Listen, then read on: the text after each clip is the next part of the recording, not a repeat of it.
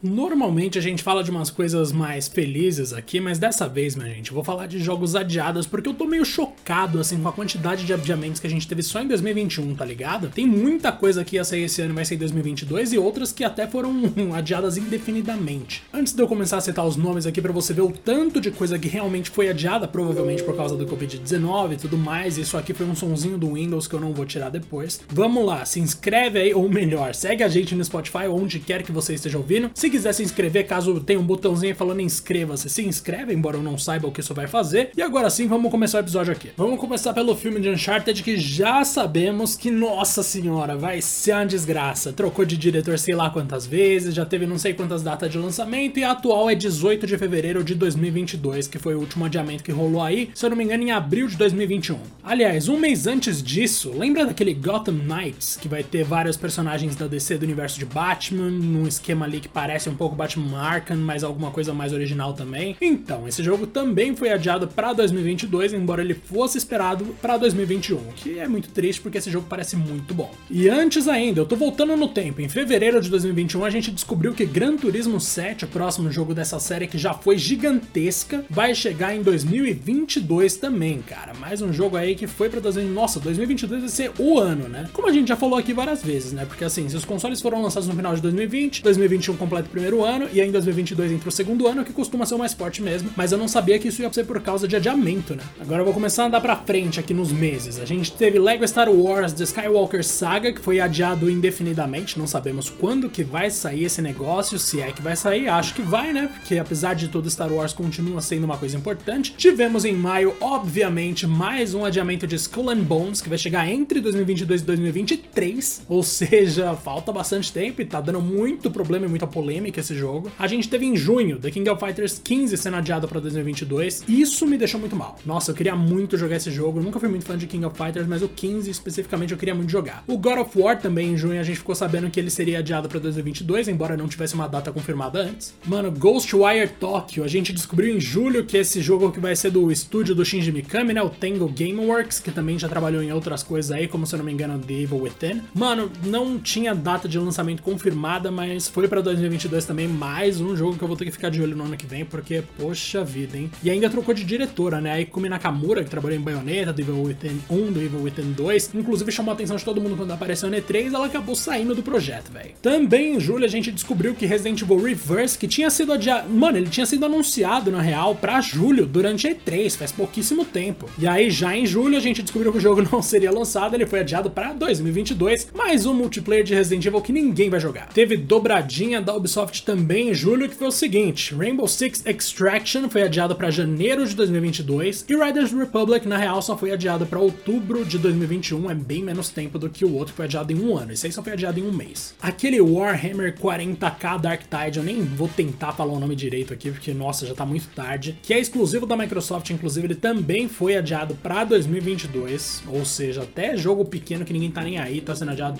Desculpa se você gosta, viu? Não tenho nada contra. E claro, Digimon Survive Survive também foi adiado para 2022 e além, estão falando, né? Esse Digimon Survive aqui, ele comemoraria originalmente os 20 anos do anime de Digimon, mas isso não vai rolar não, tá ficando bem claro, inclusive. A gente teve também o adiamento de Bridge of Spirits, mas não foi para 2022, graças a Deus. Na real, ele só foi adiado para 21 de setembro, exatamente pro meu aniversário. Eu já sei o que, que eu quero de aniversário, porque Kena parece maravilhoso. Tem também Skatebird, foi adiado para 16 de setembro, não chega a ser 2022, mas também é um adiamento. E, mano, claro que a gente teve teve aí anunciado, inclusive, quando eu tô gravando esse podcast aqui, numa, num dia 29 de julho de 2021, Stray sendo adiado pro início de 2022. Olha o tanto de coisa que eu falei aqui, sendo que eu mal pesquisei, mano. Eu abri o PC, digitei adiado no site que eu trabalho, no The Anime no caso, e apareceu isso tudo de coisa. A gente sabe que a Covid-19 tem um. a pandemia, né, no caso, tem um papel importante nesses adiamentos todos, mas é impressionante, velho. Tudo indica que 2021 ainda vai ter alguns jogos muito bons, mas o sucesso mesmo, aquilo que todo mundo quer demais vai rolar em 2022, porque aí sim a gente vai ver a geração atual com tudo, né? Mas vamos ver tudo que eles têm de poder aí para mostrar. Vamos ver ótimas ideias surgindo em consoles que so, em, aliás, em projetos que só são viáveis na nova geração. Vamos ver como é que isso vai funcionar, porque nossa, não aguento mais tanto adiamento. Fico por aqui dessa vez e um grande abraço para quem ouviu até aqui. Não esquece de seguir a gente em todos os lugares que você puder, inclusive no Twitter, o arroba Podcast 1, porque algum safado já pegou esse nome, demorou? Até mais!